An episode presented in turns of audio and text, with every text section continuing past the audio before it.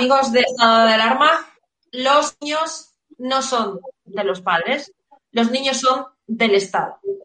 Esta es la frase que más que frase propósito de intenciones es la sentencia de una ministra de Educación del gobierno social comunista actual, que por otra parte eh, ha dejado claro que los niños más débiles, los niños eh, con eh, problemas de aprendizaje o los niños que necesiten centros especiales no deben de ir a esos centros especiales que están siendo asfixiados. El tema tabú, los centros tutelados.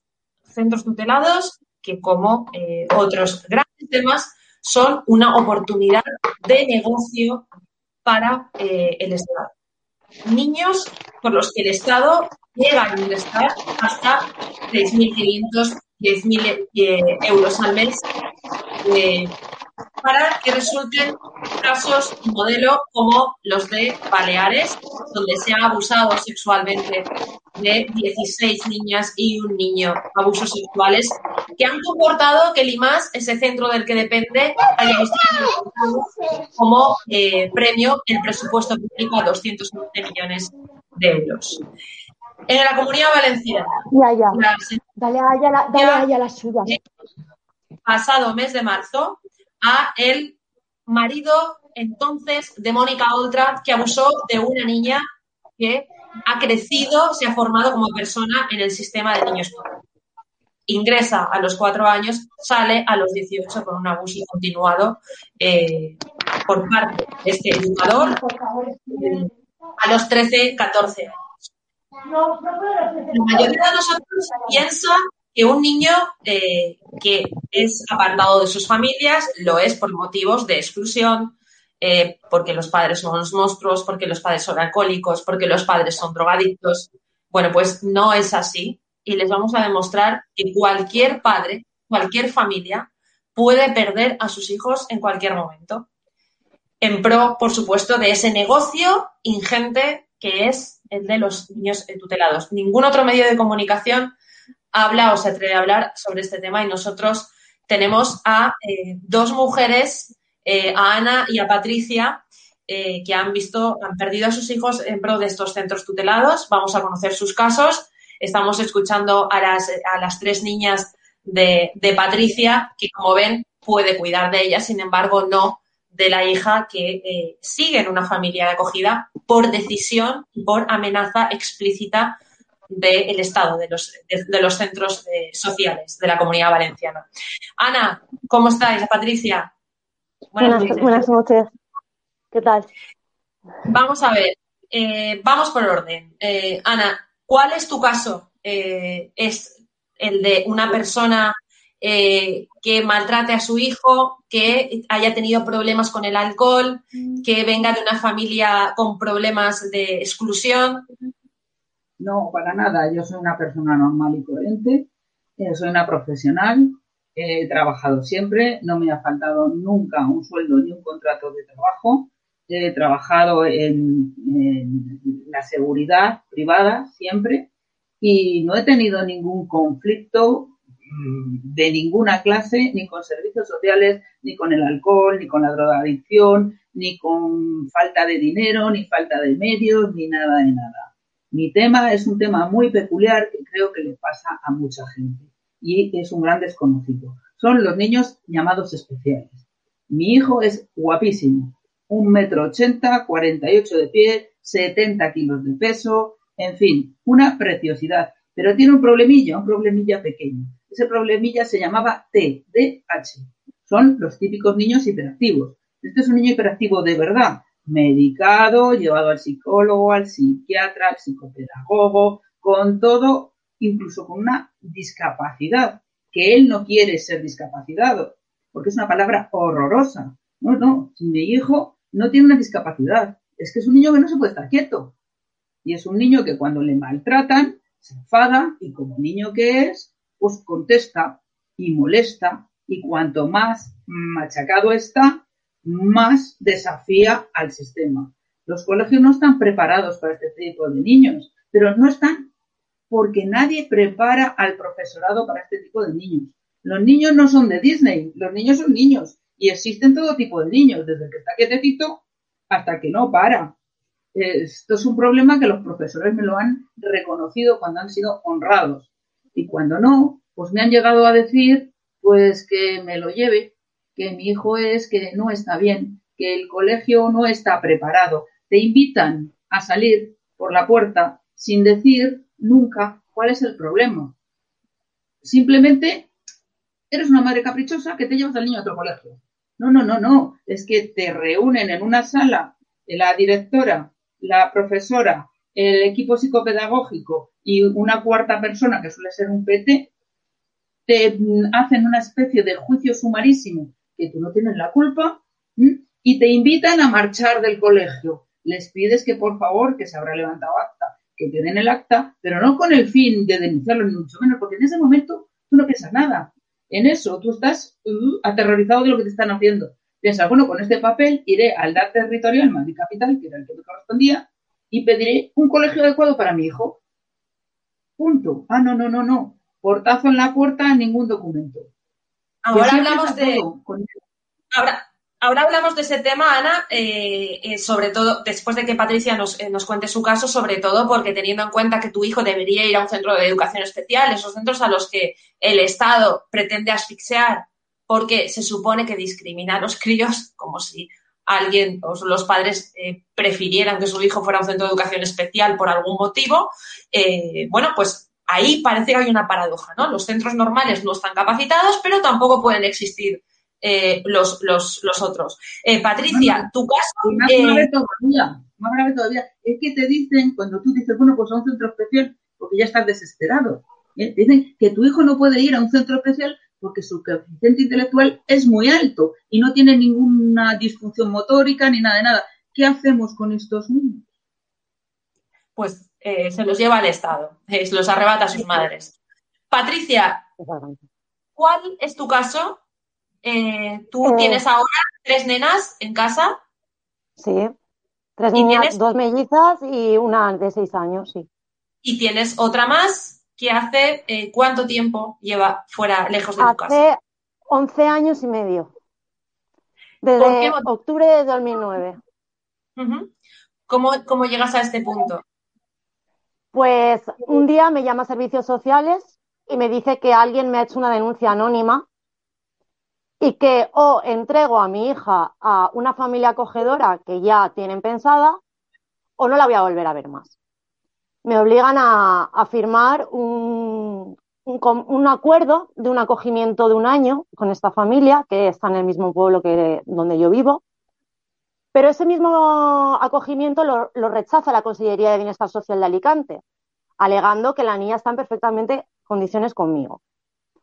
Eh, una semana más tarde, mm, con un informe de estos mismos servicios sociales que conmigo no han vuelto a hablar, alegando de que yo posiblemente, posiblemente pueda estar consumiendo drogas y que tengo riesgo de llevarme a la niña porque yo como madre he dicho que voy a hacer con mi hija lo que me dé la gana, como hubiera dicho cualquier madre, eh, pues que tengo que, un desamparo de urgencia. Alegan, eh, meten un desamparo de urgencia que firma la misma persona que ha rechazado hace una semana y que está diciendo que mi hija está en perfectamente condiciones conmigo, pero es que mm, vamos más allá, es, es un, acogimiento, un desamparo de urgencia, pero la niña permanece con nosotros un mes más. Un mes más hasta que se firma un contrato, un supuesto contrato de mm, mm, guarda, guarda y tutela con esta familia acogedora, que a mí en ningún momento me comunican nada de esto. A mí me siguen diciendo que es una guarda voluntaria de un año. Si tú ves el contrato, el, contrato mm, mm, no especifica, mm, está en palabras muy transgiversadas, con leyes muy complejas, que yo con 20 años que tenía, evidentemente, no entendía. Entonces, eh, el 21 de octubre de 2009 se entrega a la niña a esta familia y se pactan unas visitas me dicen que yo en un año la voy a poder recuperar, que yo tengo que colaborar, hacer todo lo que ellos me pidan. Yo como madre lo hago, pero van pasando los años, los años, no los meses, los años, y a mi hija no me la devuelven. Tengo que cambiarme de, ciudad, tengo que irme a otros servicios sociales, porque estos servicios sociales, mm, la psicóloga en específico de, servicios sociales del pueblo que trabaja para la Consellería de Bienestar Social de Alicante, eh, se dedica a hacer informes, informes negativos contra mí cuando ni siquiera se reúne conmigo. No se reúne contigo en ningún momento. No, a ver, tenemos reuniones específicas mm, con los acogedores y con mi madre, porque mi madre también es parte de, ese procedimiento, porque como abuela siempre, siempre ha estado también metida. Hay otros abuelos que no, pero en mi caso sí, mi madre también está. y, claro, sí, exacto. Entonces, a ver, las reuniones son basándose en los, lo que ellos me pedían. Ellos me pedían, por ejemplo, de que yo cada mañana tenía que ir a casa de los acogedores a preparar a mi hija para llevarla al colegio o a la guardería, porque en ese momento tenía 18 meses. Eh, yo iba, la preparaba, la llevaba a la guardería o al cole, a las 12 la recogía, la llevaba a casa de los acogedores, le daba de comer, me iba a mi casa, comía, volvía a las 3, la volvía a llevar al colegio y tenía que hacer como un diario, ¿no? De, esas cosas, me, pedían que fuera, estuve, luego después me estuvieron haciendo ir a UCA, eh, UCA mm, que trata pues a, las, las adicciones y incluso estando embarazada de mi segunda hija, me obligaban a ir cada dos veces a la Vale, mi amor, ves y cómetelo. Perdón, disculpadme. Las, las, otras que sí que atiendes perfectamente, ¿no? No parece ser que eres buena para atender a tus tres hijas, pero no a, la mayor de ellas. A la, a la mayor a la mayor. Eh, cabe decir de que nosotros no hemos perdido el contacto nunca con la niña, no la hemos visto en un punto de encuentro, siempre ha venido a casa, tanto fines de semana como vacaciones.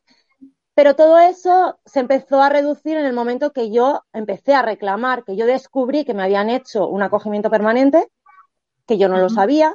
Me entero por, por mi padre, porque mi padre está con, mm, es pareja de, de una señora que es abogada y diputada y encuentran en el BOE una publicación en la que a mí se me declara en paradero desconocido y se declara a la menor en desamparo. ¿Cómo estoy en paradero desconocido si he firmado un contrato? ¿Y cómo y estoy viendo a mi hija cada, cada día o cada semana? Entonces los acogedores empiezan a, Perdón, un segundo. No te preocupes, no te preocupes. Eh, sí, Ana, perdón. Eh, Mira, precisamente ahora me traen una cartita que acaba de llegar de la última vez que fui al Congreso de los Diputados y dice mi nombre, dice, le comunico que con fecha de hoy ha tenido entrada en el registro del Congreso de los Diputados un escrito de petición con el número 199280, habiendo sido trasladado a la Comisión de Peticiones de la Cámara para su oportuno estudio y tramitación. Mira, yo todo lo que hago se lo voy comunicando al Congreso, al Senado, al Defensor del Pueblo, al Fiscal de Protección de Menores, a todo el mundo. ¿Y sabes qué pasa? Que solamente me mandan este tipo de cartas, el que me lo manda. Plantillas, plantillas. Exactamente. Realmente nadie hace nada. Sí, el defensor del pueblo, después de casi seis meses, me comunicó lo que no me había comunicado nadie. Nunca, una reunión importante. Y me dijo dónde estaba mi hijo, por qué estaba mi hijo. Una cosa muy importante, que la mayor parte de las madres no lo saben. Al estar mi hijo en un centro específico y tener una discapacidad, un juez tiene que controlar ese internamiento. Ese juez no controla todos los internamientos, solamente de este tipo, ¿vale? Y los padres no lo saben. Y como no lo saben, ni lo saben los abogados. Como no lo saben, no pueden presentarse como parte. Cuando yo conseguí presentarme como parte allí, se quedaron de piedra, porque en primer lugar la ineficacia. Eh, no aparecían los documentos de tipo. Tras una hora, educada y pacífica, que piensan que es que somos unos monstruos, no. Educada y pacífica les dije que por favor me dieran por escrito lo que me estaban dando verbalmente. Es decir, que allí no había ningún documento a nombre de mí. ¿Con qué finalidad me preguntaron? Pues muy sencillo. La finalidad es ir al cuartel de la Guardia Civil a decir que mi hijo está parado porque no se sabe dónde está ir al Congreso, ir al Senado, al. Esas no quedan. Milagrosamente. Salón no nos vuelve a dar nada. Venga ya, por favor. Gracias a eso, me pude presentar. Pues mi la te doy, por favor. Estoy en una reunión importante, os lo pido por favor. Muchísima información que no tenía, porque los expedientes te los son a tus espaldas. Los expedientes son oscuros, tergiversados y no te los entregan. A mí me entregaron el expediente desde que judicialicé el tema y un juez mandó que se me entregara. A eso pasaron meses y meses. Pero es que además me entregan todo. Aquí se produce, evidentemente, una situación en la que hay un desarraigo entre la persona más importante en la vida de un niño, que es su madre, y luego otra, otra eh, cosa que se deriva del testimonio de Patricia, y es que hay una denuncia anónima que provoca la indefensión de esa persona que no sabe de quién y de qué se está defendiendo, y en función de eso. no existe. Os quiero preguntar, ¿qué gana la administración eh, arrebatándose a vuestros hijos, prolongando el tiempo eh, sin edie hasta que vosotras algún día podáis volverlo a recuperar. ¿Y qué gente se encarga de educar y de preparar a estos niños para que el día de mañana sean una persona que se pueda integrar de una forma eficaz en la sociedad y llevar adelante sus proyectos vitales? En mi caso son meros intermediarios. Esto se ha convertido en una cosa que es servicios sociales privatizados por parte del ayuntamiento, en este caso de Madrid. Son empresas o fundaciones, en mi caso trama. Estas personas tienen contratos, mm, eh, vamos a decir, muy precarios, la mayoría son por concurso público y ellos cuando les llega una persona lo que se dedican es a mm, enrollar todavía más el problema hasta que provocan una ruptura incluso entre el hijo y los padres, si es que son los dos, o entre el hijo, los padres y los abuelos, y sobre todo con el colegio. Entonces, te hacen cosas como, por ejemplo, te citan siempre en horarios que tú estás trabajando. Mira que yo todas las tardes las tengo libres. Pues no, tenía que siempre ir en horario de mañana. Tenía que ser siempre en el horario que ellos quisieran. Te llaman por teléfono a cualquier hora en cualquier momento y en cualquier lugar. Si estoy trabajando no puedo estar hablando con usted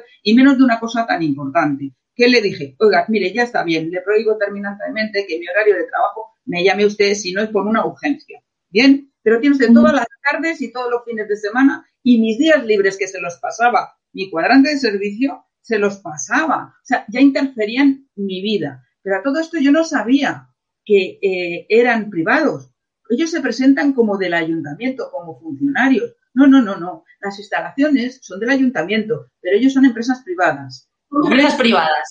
Sí, exactamente. Eh, eh, para, que la gente se haga una idea. También en el caso de que contrata al marido de Mónica Oltra, todos son o adjudicaciones directas o, o adjudicaciones mediante el concurso público, pero también las hay directas. Mi pregunta es, dos, fundamentalmente dirigida a las dos. ¿Qué formación tienen las personas que atienden a, vuestro, a vuestros hijos? En este caso, ¿qué, ¿qué formación?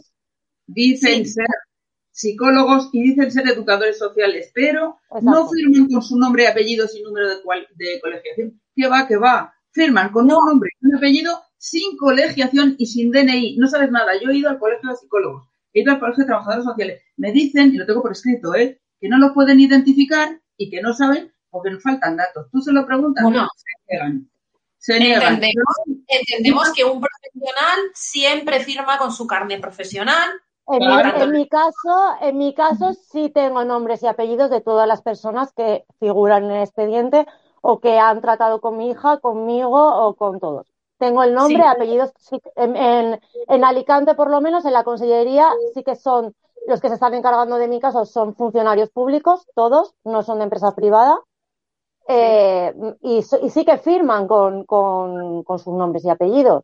Sí, pero parece lo mismo, ¿no? Sí, pero ¿cuál es su titulación?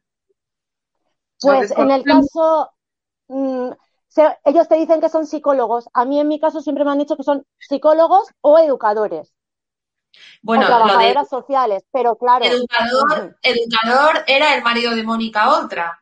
Exacto, sí. Pero es que los educadores, los, los educadores que trabajan en centros, posteriormente, si suben de rango, acaban trabajando en la Consellería de Bienestar Social. Y son los que te evalúan el expediente administrativo o el desamparo de tu hijo y los que hacen las comisiones de tutela para tomar las decisiones sobre lo referente para ti, por lo menos en la comunidad valenciana.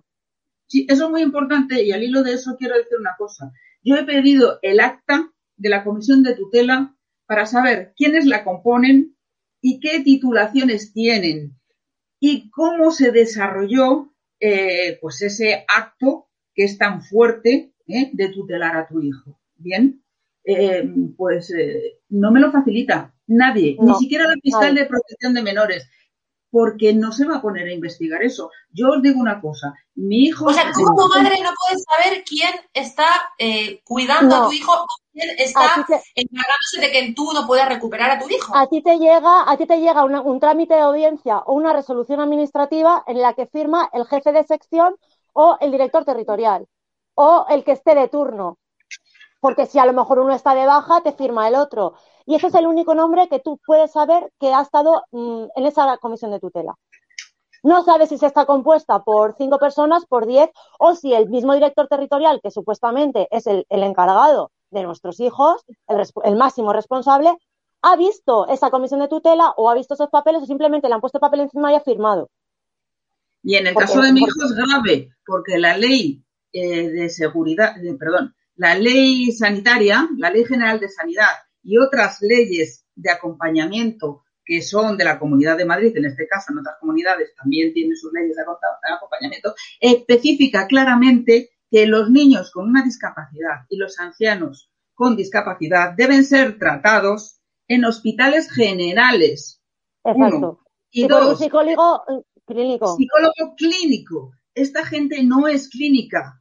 Primero, los que dicen ser psicólogos no son clínicos. Los educadores sociales no son clínicos ni tienen ni idea de trastornos como TEA y TDAH, ¿vale? Y lo grave del caso es que tampoco puedes hacerle llegar al juez ni a nadie que estas personas no están cualificadas para, eh, eh, para gestionar a un niño con problemas de salud mental.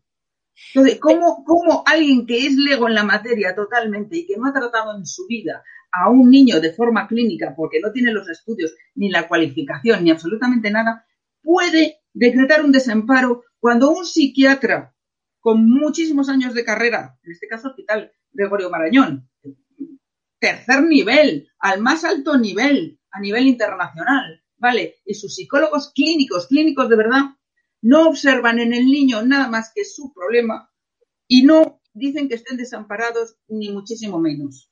Y para colmo, para colmo, mandan a mi hijo a la misma empresa donde yo le mandé con 11 años, lunes, martes y miércoles, por 900 euros al mes, ¿eh? con psicólogos, psiquiatras, trabajadores sociales y de todo. Y ellos mismos mm, no podían haber derivado por estar, como ellos dicen, desamparado. ¿Quién cree que un niño está desamparado si va al colegio? Viste a la última. Mm, tiene colegio, colegio dos días a la semana y tres días a la semana hospital de día privado. Y su madre se gasta 900 euros al mes en que vaya con chofer, comida y de todo, de 9 a 5 a ese centro. ¿Alguien me lo puede explicar? Porque a mí lo que me han dicho y me han escrito es que enloquezco a mi hijo con mi exigencia. ¿Qué exigencia? La exigencia es de los colegios que te hacen que te lleves a tu hijo a algún sitio, porque yo había pedido un hospital de día público y no podía acceder a él porque estaba lleno, me decían. Es que es terrible esto. Lo que, lo, que se puede desprender de vuestro testimonio y a tenor de las últimas noticias, últimas leyes del gobierno que dicen eh, que tienen que desaparecer, desaparecer esos centros especiales, es decir, que se les retira la dotación pública, dinero público para que puedan seguir subsistiendo, es que los padres ¿Creéis que la intención es arrebatarles a esos padres, eh, a sus hijos, y poder ganar? Suministrar material a los centros de menores. Esto es un, pero es que solamente tienes que mirar el registro de empresas colaboradoras. Solamente las públicas que son de un dinero vete a salón, vamos a ver, 300 euros al día. Luego te, luego te dejo que hables, ¿vale? 9.000, por ejemplo, euros al mes. Pero vamos a ver, si mi hijo no necesita eso. Mi hijo lo que necesita es de la sanidad pública y que le traten de verdad y que le Mi hijo de necesita- verdad. Necesita a su madre en primer lugar, Exacto. igual, igual que la hija de Patricia necesita a su, ma- a los niños los enseñan, los enseñan a repudiarnos, a no querernos. Es el caso de En mi hijo. caso no lo han, en mi caso no lo han conseguido, pero en el de Ana sí. Sí, Claro, sí. en el caso de Patricia, además, tu hija es mayor, ha tenido cierta relación y además tus padres viven cerca de, de la cría. Sí, pero Eh, aunque mi madre, aunque mi madre vive cerca, eh, la prohíben a la niña totalmente ir a su casa. no es eh, los que los abuelos pueden Vale, mi amor, un momento. y ayudar. Un, allá, no pasa nada. Destruye Perdón. el vínculo materno. Si quieres, cuando tengas que hacer relaciones, no te preocupes, dejas el móvil Vale. en la habitación y, y Ya está. no te Es preocupes. que había, co- había cogido una cosa la niña, ya está, perdón. Tranquila, es que tiene tres, o sea, tiene tres, Sí, tiene tres ahí. tres y, tres y mellizas que, que son por cuatro. Bueno, pues la, la cuarta, eh, les recuerdo a, eh, a todos ustedes, para los que se acaban de incorporar, eh, hurtada absolutamente con impunidad eh, por, por el Estado. Eh, Exacto. ¿Qué ingresa, qué ingresa por cada menor? ¿Qué, ¿Cuánto No. dinero? No lo sabemos, sabemos que vienen de unas subvenciones Tenemos una idea Subvenciones europeas. Sí, Sí, ahora te lo voy a de explicar fondos FEDE. eh, Patricia, porque ella ha investigado mucho más que yo en ese tema. Yo he Sí. investigado A ver, mucho más en el tema de Se la supone, se supone que los, fo- los fondos FEDE mm, donan a, a España, donan, donan a, perdón, Tesnim, fuera, donan a España eh, cierta cantidad.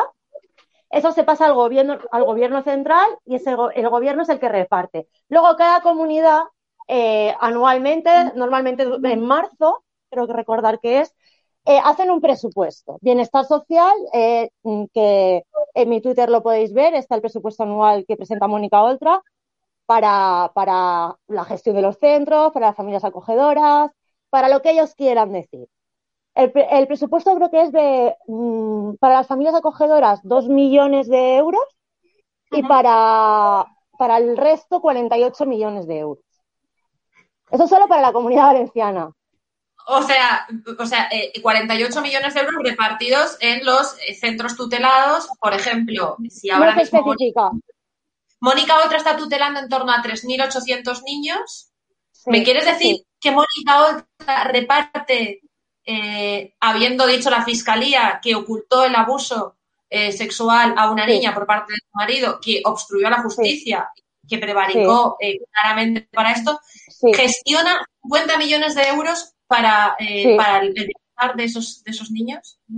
Exactamente, y además son datos públicos que cualquier persona puede tener acceso, que no es algo que yo me estoy inventando. A ver, a mí me ha costado mucho, porque son datos que, que los ciudadanos no, no pueden decir, ah, me meto en Google y pongo mm, presupuesto tal. No, son datos, datos que...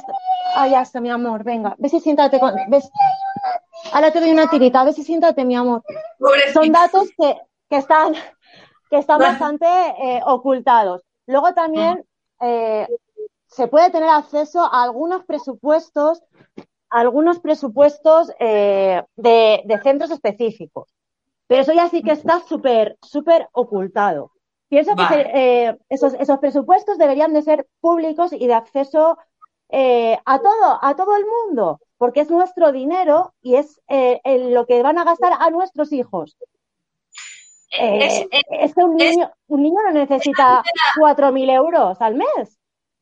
Es que estamos hablando de que a los padres se les está quitando a los niños por pobreza, en algunos casos, cuando la ley dice que no puede ser uno de los factores para tutelar a un menor la pobreza, pero luego estamos hablando de que a los centros se les da de 4.000, 6.000, 10.000 euros según patologías y a las familias acogedoras otro porcentaje. Eso otro tema muy fuerte. o sea, familias acogedoras...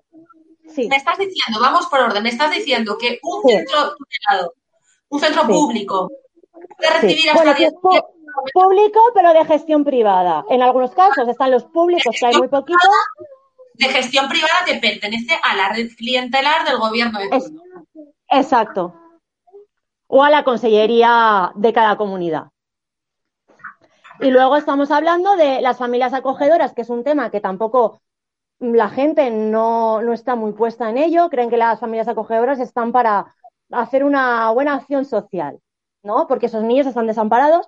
Puedes ver, por ejemplo, en Cruz Roja o aldeas infantiles que mm, subastan a nuestros niños, por así decirlos, como ganado, porque para mí eso es subastarlos como ganado, es decir, cuatro mil niños, eh, claro, dicen cuatro mil niños en desamparo necesitan vuestra ayuda para ser acogidos. No, perdona, esos niños tienen sus familias y si no tienen a sus padres, tienen una familia extensa.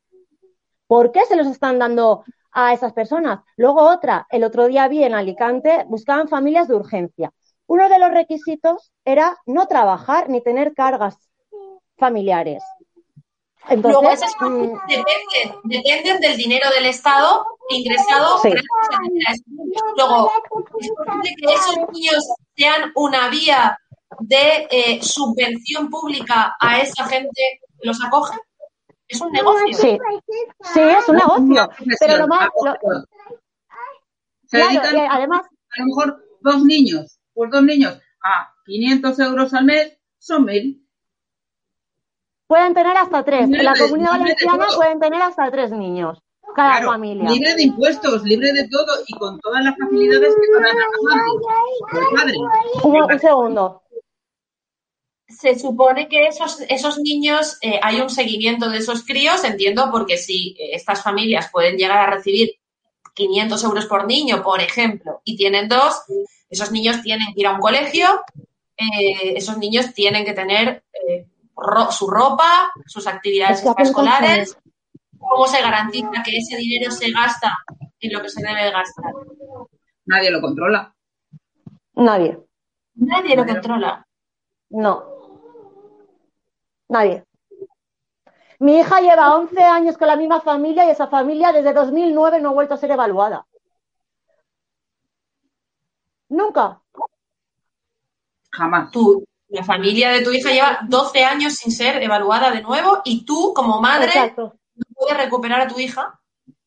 Eh, ahora lo último que me dicen es que, bueno, el jueves se reunieron con mi hija porque mi hija ya no quiere estar con esa familia quiere volver con nosotros, su familia, quiere volver con su abuela que está en el mismo pueblo y le dicen que o colabora con la familia y permanece con ellos hasta los 18 años o en tres meses se va a un centro de menores. O sea, la Consellería de Bienestar Social prefiere que mi hija vaya a un centro de menores siendo una niña de 10, porque es una niña estudiosa, eh, que saca 10, una niña que va a todo tipo de actividades, una niña muy normal, no es una niña rebelde, no es nada. Prefieren que vaya a un centro de menores que vuelva con su familia. ¿Cómo, perdóname por la dureza de la pregunta, Patricia, pero cómo te quedas tú pensando que tu hija puede ir a un centro de menores gestionado por la misma gente que ha ocultado el abuso sexual a al menos una niña en uno de esos centros? Pues imagínate como madre, pues y a miles de kilómetros de ella, y la administración no me da opciones, pues estoy mm, desesperada. Desesperada que mi, por pensar que mi hija, a lo mejor en dos meses o tres, o mismo mañana se les puede terciar y llevársela. Del mismo colegio, porque eso también lo hacen. Cuando decretan un desamparo, llegan al colegio o al instituto, entran en, cumplen en la clase con la policía, se llevan al menor, lo meten en un furgón y, y se lo llevan. Y tú a lo mejor hasta que lo puedes volver a ver o tu hijo te puede volver a ver, pueden pasar meses o semanas. Estamos hablando de niños que yo conozco de cuatro añitos, que se les saca del colegio en un furgón con la policía o interrumpen en tu casa a, a las... Vale, ves, dile a técnica de voz. Tesnin, dale voz, por favor. Vale, ahora yo le doy más voz. Perdón. Nada, tranquila, no te preocupes. tranquila. tranquila. Me refiero que, que las medidas son totalmente drásticas. Yo ahora, por ejemplo, ¿qué tengo que hacer para que mi hija no acabe en un centro de menores? ¿Lo tengo que judicializar o qué hago? Pero a lo mejor de aquí a que me escuche el juez, puede pasar dos años. Para... Patricia, tú, tú y, eh, y, también te pregunto a ti, Ana, cuánto dinero de vuestro bolsillo os ha costado o os puede llegar a costar defender el hecho de que queréis estar con vuestros hijos y que tenéis el derecho a estar con vuestros hijos. Mira, yo me he llegado a gastar casi lo que ganaba en un mes de estos que, a ver, abogado, Te a estás ver, portando abogado, fatal, estoy harta. Me dediqué a escribir a todo el mundo por correo certificado con agente de recibo. Me fui a un psicólogo para mí pensando que podía te ser, que estuviera mal, de todo. Mira, yo me he se gastado, ni se sabe, podría tener mi hipoteca terminada si yo hubiese dedicado el dinero a eso. Y luego, pues mira, para que te hagas una idea, no sé si se verá, 900 euros al mes me gastaba yo en mi hijo, solamente en hospital de día privado tres días a la semana. Yo, en fin, no sé. ¿Qué yo más puedo decir? ¿Qué más puedo decir? Y tengo todas y cada una de las facturas, tengo el contrato, tengo todo. No Ana, sé, Eh, tú me has comentado que hace poco llega una sentencia muy importante eh, sobre tu hijo. Sí, mi hijo, el juez que, que, eh, controlaba el internamiento, ese juez no entra a juzgar si está bien o está mal, o si se ha hecho bien o se ha hecho mal por parte de la entidad pública. Bien, lo único que hace es controlar que ese niño que está en un centro, ¿vale? Sea bien tratado y no reciba malos tratos. ¿Qué sucede? Que hasta mm, cada tres meses habitualmente le ve. Y le ve con un forense. Y habla con el niño. Bueno, nos ha pillado también el confinamiento y a veces creo, creo que ha sido incluso pues como lo estamos haciendo nosotros ahora. Pero generalmente lo ha visto en persona. Ha visto al niño desde el principio hasta el final. Mi hijo está debidamente medicado ahora porque cuando estaba con su padre, que estuvo 20 meses con su padre, porque un juez consideró cambiar la guardia y custodia al padre porque el niño quería estar con el padre, ¿vale? Sin tener en cuenta que era un niño con un problema de TDAH y que no tenía la madurez suficiente para saber qué era. El padre es negacionista de todo tipo de enfermedad y de todo tipo de medicación, con lo cual le decía que es que esa enfermedad no existía y que eh, esa medicación no la necesitaba y que era la loca de su madre la que le daba la medicación. Yo se la daba porque la pautaba un médico, por supuesto, un psiquiatra prestigioso del Gregorio Marañón. Bueno, consiguió con regalos y con de todo llevarse al niño. La familia también, en el fondo, no quiere atender a estas razones y quiere hacer lo que les da la gana. Mi propia madre apoyaba eso, que no se le diera al niño la medicación porque no iba a crecer, porque se iba a quedar enano, un metro ochenta, mire ya. ¿eh? Sí, como si fuera un capricho, sí. Porque, como si fuera un Sí. capricho, como si fuera una cosa que le iba a hacer daño al niño. Y el niño, claro, cuando se enteró que tenía una discapacidad, como la palabra es tan horrible, pues me odió a muerte. ¿Bien? Ay, me he perdido. No, no, no, no, no te preocupes, no te ¿Qué preocupes. me habías preguntado? No, no, no. el- Tranquila, Ana. La sentencia eh, que te llega hace, hace poco sobre el estado eh, de tu hijo. le- sí, le metieron en el, en el Isabel Clara Eugenia. Allí le tuvieron pues un mes aproximadamente. Sin medicación, que me tuve que poner como una bruta para que se la dieran. De ahí lo pasaron a un centro que está en la Sierra de Madrid. No voy a dar el nombre, que es privado, pero es fácil de, de- de encontrar. Muy fácil. Sí. Allí estuvo mucho tiempo y este juez descubrió qué cosas, ¿eh? Que el niño bien medicado, que no tenía ningún problema de ninguna clase, empezó a pedirles documentación y documentación y documentación, y documentación que me entregó a mí. Por eso es tan importante que todo el mundo sepa que existen esos jueces de control de internamiento y que puedes presentarte y te dan toda la documentación que te ocultan ellos, ¿vale? O sea, la administración te oculta, te oculta eh, incluso que hay un juez que eh, está de alguna manera Yo me enteré por audita. el defensor del pueblo. Por el defensor del pueblo mí- después de seis meses. Que A mí me costó, a mí me costó 10 años. Una fuente de ingreso, por supuesto. Claro. Bueno, pues nada, esa juez descubre que el niño bien medicado y bien atendido, pues es total y absolutamente un niño normal, corriente, bien. Hasta tres veces le ve. La cuarta vez ya le advierte al centro de menores que o, o aclara bien lo que está diciendo, porque los informes me encantaría poder enseñártelos. Ni un niño de primaria, de cuarto, lo hace tan mal, ¿vale? Que si no se lo aclaran bien, que va a decir que fin del internamiento.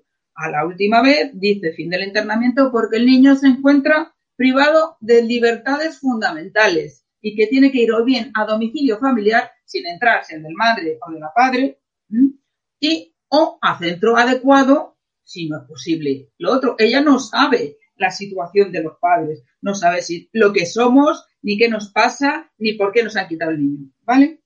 Entonces, pues al niño dice el auto que con urgencia, inmediatamente, inmediatamente, sea el niño llevado al centro ordinario adecuado o por su domicilio familiar. Tardaron más de un mes y porque di guerra, no te puedes imaginar toda la guerra que di, acudí a todas partes. Por fin lo llevaron a un centro ordinario a otra punta de Madrid, porque lo hacen para que estén muy lejos, para que tú no puedas ir, para que las comunicaciones sean mm, terroríficas. Muchos de los padres no tienen capacidad económica y a lo mejor no tienen un coche o no tienen la libertad de ir, incluso los cambian de comunidad autónoma para que no puedas verlos, ¿vale?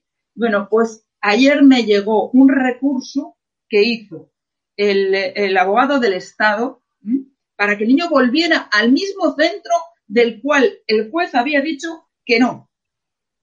Centro que carece, en estos momentos lo están arreglando, carece de autorización de funcionamiento sanitaria y lleva años y años. Y habrán pasado por ahí niños, muchísimos, a 20 niños, que es más o menos lo que cabía en ese centro durante años y años. Imagínate, vete a una licitación y ves lo que vale al año. Una burrada. Bueno, pues el niño que dicen las tres jueces que han visto este recurso y que yo he apelado, ¿vale?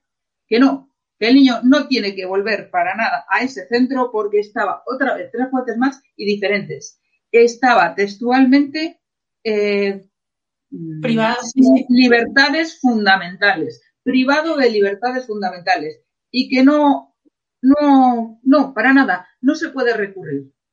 Chicas, a ver, llevamos aproximadamente casi tres cuartos de hora de entrevista y yo quiero que eh, os, os, dirijáis en este momento a las personas que nos están viendo y que piensan que algo así nunca va a poder sucederles a ellos. Pues yo les diría que si tienen un niño un poco complicado, TEA, TDAH, es una lotería que les puede tocar, pero con todos los números. ¿Por qué? Porque en cuanto entra el equipo psicopedagógico del colegio, en cuanto entra la PTSC, en cuanto el niño da unos cuantos problemas y ya no saben qué hacer con el niño, en vez de derivarlo, si es que tienen alguna sospecha, a Fiscalía de Menores o a la policía, lo derivan inmediatamente a servicios sociales. ¿Por qué? Porque hay una ley muy injusta con un artículo que es el 22 cuater que dice que pueden hacer lo que les dé la gana y tú no tienes derecho a nada se presentan, se llevan al niño, ya puedes hacer tú todo lo que quieras, gastarte todo el dinero del mundo, que si no tienes un... Eso es lo que dice ese artículo, la 22 cuarter, que... 22 cuarter, si acaso te lo busco y te lo leo mientras hablas con Patricia. Mientras, mientras eh, Patricia eh, le hago, me conteste la misma pregunta. Eh, yo le diría a las familias que esto es una lotería, que es una ruleta que gira para todos igual, que nadie está exento, ya seas eh, médico, eh, eh, funcionario o seas una persona de bajos recursos, le puede tocar a cualquiera. La primera, si una persona está, si una familia está pasando por dificultades y va a acudir a servicios sociales, se le va a abrir un expediente. No te van a ayudar, no te van a decir, venga usted, sí le vamos a dar una ayuda. No. automáticamente esos menores están en riesgo porque ustedes no tienen medios para o aunque sea que te has quedado sin trabajo hace un mes, ustedes no tienen medios, ese menor está en riesgo, ahí ya empieza tu calvario. También decir que esto ya no es solo de que tú vayas a pedir ayuda a servicios sociales, es que cualquier hijo de vecino te puede denunciar simplemente por el hecho de que tú le caigas mal o una profesora mal metida, porque mm, tengo casos que ha sido del mismo colegio que han denunciado porque han querido decir hay un maltrato o también por divorcios eh, conflictivos, por ser violencia, por ser víctima de violencia de género. Hay madres que, bueno, supuestamente han sido víctimas de la violencia de género y posteriormente, en vez de ayudarles, mm, les han quitado a sus hijos porque, claro, existe un riesgo porque ellas han sido maltratadas, entonces no saben cuidar bien de sus hijos. o las llevan a, un centro de madres, de madres, mm, no sé cómo se llaman, perdón. Sí, sí, Los centros estos que van las pues, gente sin recursos, las mamás con sus hijos. Pues ahí, ahí en esos centros lo que hacen es a la madre la echan a la calle y se quedan con sus hijos.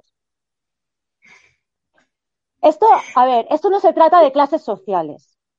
Es algo que le puede pasar a cualquiera. Hay pediatras que han perdido a sus hijos. Es que te, eh, te pueden quedar. Em, hay mucha gente, no. hay pilotos, pilotos que incluso vivían en Gran Bretaña y que vienen un fin de semana unos reyes a ah. ver a sus padres. Ellos ya tenían mala relación los padres con la hija, ya tenía incluso la hija, eh, pues eso, sentencia de que el padre había sido un maltratador con ella. Y de noche a la mañana denuncian, se presentan patada en la puerta y se llevaron al niño. Y ahí la tienes luchando y peleando una piloto comercial que se ganaba la vida estupendamente en otro país y vivía estupendamente, que había venido a que conociera el niño, los reyes y estuviera un rato con los abuelos, a pesar de no llevarse bien con el abuelo. Y eso se puede demostrar, ¿eh? Está en las redes y solamente hay que llamarla y lo cuenta ella. Pero vamos, con casos tenemos, y, y, tenemos más casos también igual de, de amigas que han venido a lo mejor a España, que estaban en otro país, a, pasar una excedencia, por así decirlo, y también se han llevado a sus hijos. Ajá, y el caso de una funcionaria de Hacienda de un nivel altísimo, además, que por un divorcio complicado y problemas de salud, pues sus gemelos desaparecidos hasta los, hasta los 18, los 18 años, han estado en centros de menores y han sido entregados precisamente al maltratador. Y ahora recuperar ese vínculo, ¿cómo? Porque a esos niños les han lo que han querido, han querido y cuando han querido. Y esa señora también no tiene ningún problema en contarlo, porque además ella es mucho más valiente que yo. Ella lo grita y lo escribe y a todo el mundo lo cuenta con la debida educación, el debido respeto y con todo muy bien. Pues, me gustaría pues, decir algo. Me gustaría decir algo si puedo. Eh, que, quiero comentar algo que también me parece muy, muy, muy grave, y es que muchos de estos niños tutelados acaban siendo dados en adopción. Acaban, acaban, acaban siendo dados en adopción y esa familia nunca más vuelve a ver a esos niños ni sabe dónde están. Estamos hablando de niños que a lo mejor se los llevan cuando nacen en el mismo hospital, porque hay mm, también tenemos muchos casos en que las mamás les tutelan los niños ya estando en la barriga y esos niños ya están adjudicados a una familia. Les cambian los apellidos, los padres, por mucho que lo judicialicen, eh, mm, no, no llegan a, volver a ver a sus hijos. Además, hay que decir que intentan por todos los medios que no judicialices. ¿Para qué? Para que se pase el plazo y quedarse con los niños ya para siempre. Las convencen de que es mejor que no se, que se lo van a devolver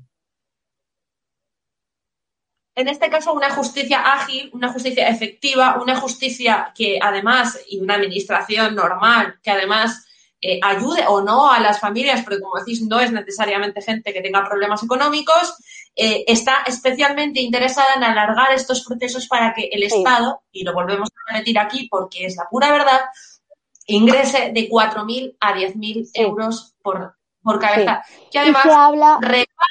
gobiernos autonómicos como el de la señora Oltra, que no ha pagado ningún tipo de responsabilidad política gestionando a 4.000 niños por eh, colocar a un familiar, concretamente a su marido, que abusó sexualmente de, como mínimo, eh, una niña. Ese artículo del que estábamos hablando, Ana, el 22 cuarter lo... Os lo, leo y te lo voy a facilitar luego por escrito. Es el 22 cuarter. Dice, tratamiento de datos de carácter personal. 1. Para el cumplimiento de las finalidades previstas en el capítulo 1 del título 2 de esta ley, las administraciones públicas competentes podrán proceder sin el consentimiento del interesado a la recogida y tratamiento de los datos que resulten necesarios para valorar la situación del menor, incluyendo tanto los relativos al mismo como los relacionados con su entorno familiar o social.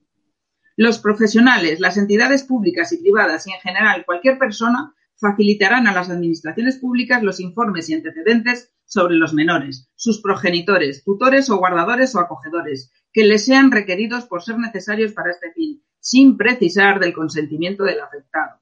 Dos, las entidades a las que se refiere el artículo 13 podrán tratar sin consentimiento del interesado la información que resulte imprescindible para el cumplimiento de las obligaciones establecidas en dicho precepto, con la única finalidad de poner dichos datos en conocimiento de las administraciones públicas competentes o del Ministerio Fiscal. Tres, los datos recabados por las administraciones públicas podrán utilizarse única y exclusivamente para la adopción de las medidas de protección establecidas en la presente ley, atendiendo en todo caso la garantía del interés superior del menor y solo podrán ser comunicados a las administraciones públicas que hubieran de adoptar las resoluciones correspondientes, al Ministerio Fiscal y o a los órganos judiciales. claro, como la mayoría no se judicializan, ¿vale? No se comunica nunca. Efectivamente. Los pueden ser igualmente cedidos sin consentimiento del interesado al Ministerio Fiscal, que los tratará para el ejercicio de las funciones establecidas en esta ley y en la normativa que le es aplicable. Es decir, que cualquiera que no te quiera bien hace una simple llamadita, dice una mentira muy gorda, que la recogen pero no la investigan. O sea, no hay tutela judicial efectiva. No, no, Aquí el interesado, que en la neolengua orwelliana es el padre o la, y la madre de, la criatura, es denunciado por una persona anónima, no puede hacer absolutamente nada, desconoce sus derechos, desconoce esta ley. Además. desconoce de qué se le acusa. Efectivamente. Efectivamente. Y, como, dijo la eh, señora, por llamarlo de alguna manera, Cela, eh, los niños, ya, señores, también los suyos, eh, como los de Ana y como los de Patricia, ya hoy, como pueden ustedes ver, son del Estado. Yo creo que es un tema del que, desde luego, ya les digo yo personalmente y en este canal, nos vamos a hacer cargo, porque socialmente se desconoce absolutamente este asunto, mediáticamente eh, se desconoce por voluntad y porque los medios, como saben ustedes, están absolutamente regados de dinero público. Y aquí los que toman las decisiones de dónde van los niños de las familias, porque nosotros sí tenemos claro que son de sus padres, de sus familias, los que tutelan sus vidas son el y más responsable eh, del abuso sexual a 17 niños en Baleares o eh, de la señora otra en la comunidad valenciana, responsable política y esperemos también eh, que penal del abuso sexual al menos una niña, vuelvo a repetir, construida como persona eh, desde los cuatro años en este sistema absolutamente aberrante del que estamos hablando y en el que las personas que se encargan de ellos no informan de su formación y de su titulación a eh, familias como eh, las de Ana y como las de eh, Patricia. Desde luego aquí no vamos a dejar este asunto, no vamos a permitir que este tema se olvide y desde luego tenéis el compromiso mío personal y el de este canal y desde luego seguiremos abriendo los micros tanto a Ana y a Patricia como a cualquier persona que quiera denunciar su caso, independientemente del color político de la comunidad autónoma pues tenéis la, nuestra palabra, os doy las gracias de verdad, vamos a estar pendientes, voy a estar pendiente de, vuestro caso, eh, sois muy valientes y bueno, esperemos de verdad, por el bien de todos, incluyendo los de la gente que todavía no está afectada por esto, que, podamos cambiar eh, este sistema. Muchísimas gracias, Ana, y muchísimas gracias, Patricia. Gracias a ti por darnos la oportunidad de expresarnos y de que vea que somos personas normales y corrientes, que no somos esa propaganda que dicen de maltratadores, drogadictos, alcohólicos, no, o que para que te quiten tu hijo tienes que haber hecho algo muy grave y algo habrás hecho. Siempre queda él, algo habrás hecho. no, sois, no sois normales, admirables por, por luchadoras. Eh, tenemos a Patricia que ha estado, eh, mientras hacía la entrevista, lidiando con eh, tres criaturitas más. Y, lo dicho, mm, desde luego eh, no vamos a, dejar que esto eh, siga en poco. Muchísimas gracias a las dos. Gracias, Cristina. Gracias. Muy buenas a todos, esto es Estado de Alarma. Hoy estrenamos este programa por YouTube de media hora de duración. Estaremos de lunes a jueves a partir de las ocho y media de la tarde. Y este programa nace porque, al igual que tú estás cabreado con ese gobierno central que podría haber hecho mucho más contra el coronavirus que ya se ha llevado cerca de 3.500 personas por delante, ese gobierno que nos mintió, que nos dijo que solo iba a haber un contagio y que podría haber actuado antes, viendo la que estaba cayendo con la pandemia, tanto en China como en Italia, pues hemos decidido montar esta plataforma de libre expresión ante los intentos del gobierno central de usar ahora los minutos de televisión pública que acaparan para lanzarnos desinformación y propaganda. Por eso desde aquí vamos a desmontar sus mentiras, vamos a daros la verdad y vamos a apoyar a los profesionales sanitarios, a la fuerza y el cuerpo de seguridad del Estado y a esa población civil que vive confinada, que vive aislada y harta de ver al vicepresidente del gobierno saltándose la cuarentena hasta en tres ocasiones.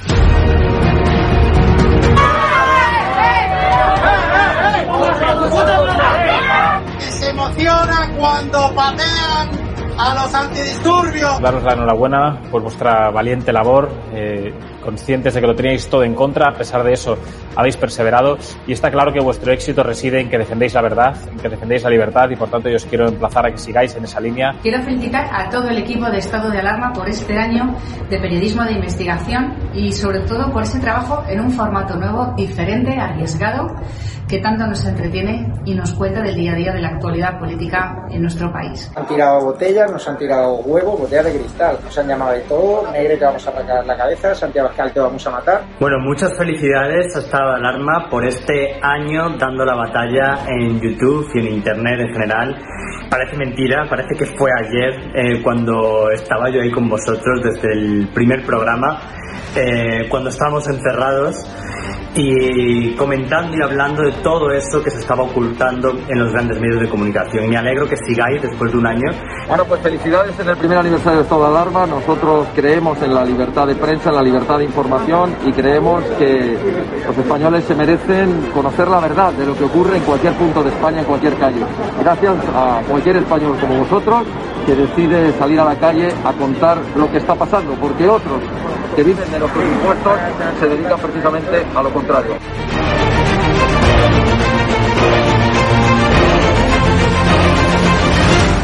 El presidente de Vox, Santiago Ascal, aquí en exclusiva con estado de alarma. Quiero saludar a mi amigo Javier Negre y a todo el equipo de estado de alarma por un nuevo año de éxitos y que sean por lo menos 10 más. Que no os calléis nunca nada, que sigáis en la línea que estáis haciendo y como decimos en mi tierra, siempre fuertes, que vosotros tenéis tres cojones como nosotros. Saldremos los españoles. Con el paso del tiempo se acaba viendo la verdad. Muchísimas felicidades a Estado de Alarma por vuestro aniversario. Seguid defendiendo la libertad y un fuerte abrazo. Mm, solo puedo tener palabras de, de agradecimiento a Javier, y demostrar pues una vez más que cuando todo se pone difícil, cuando la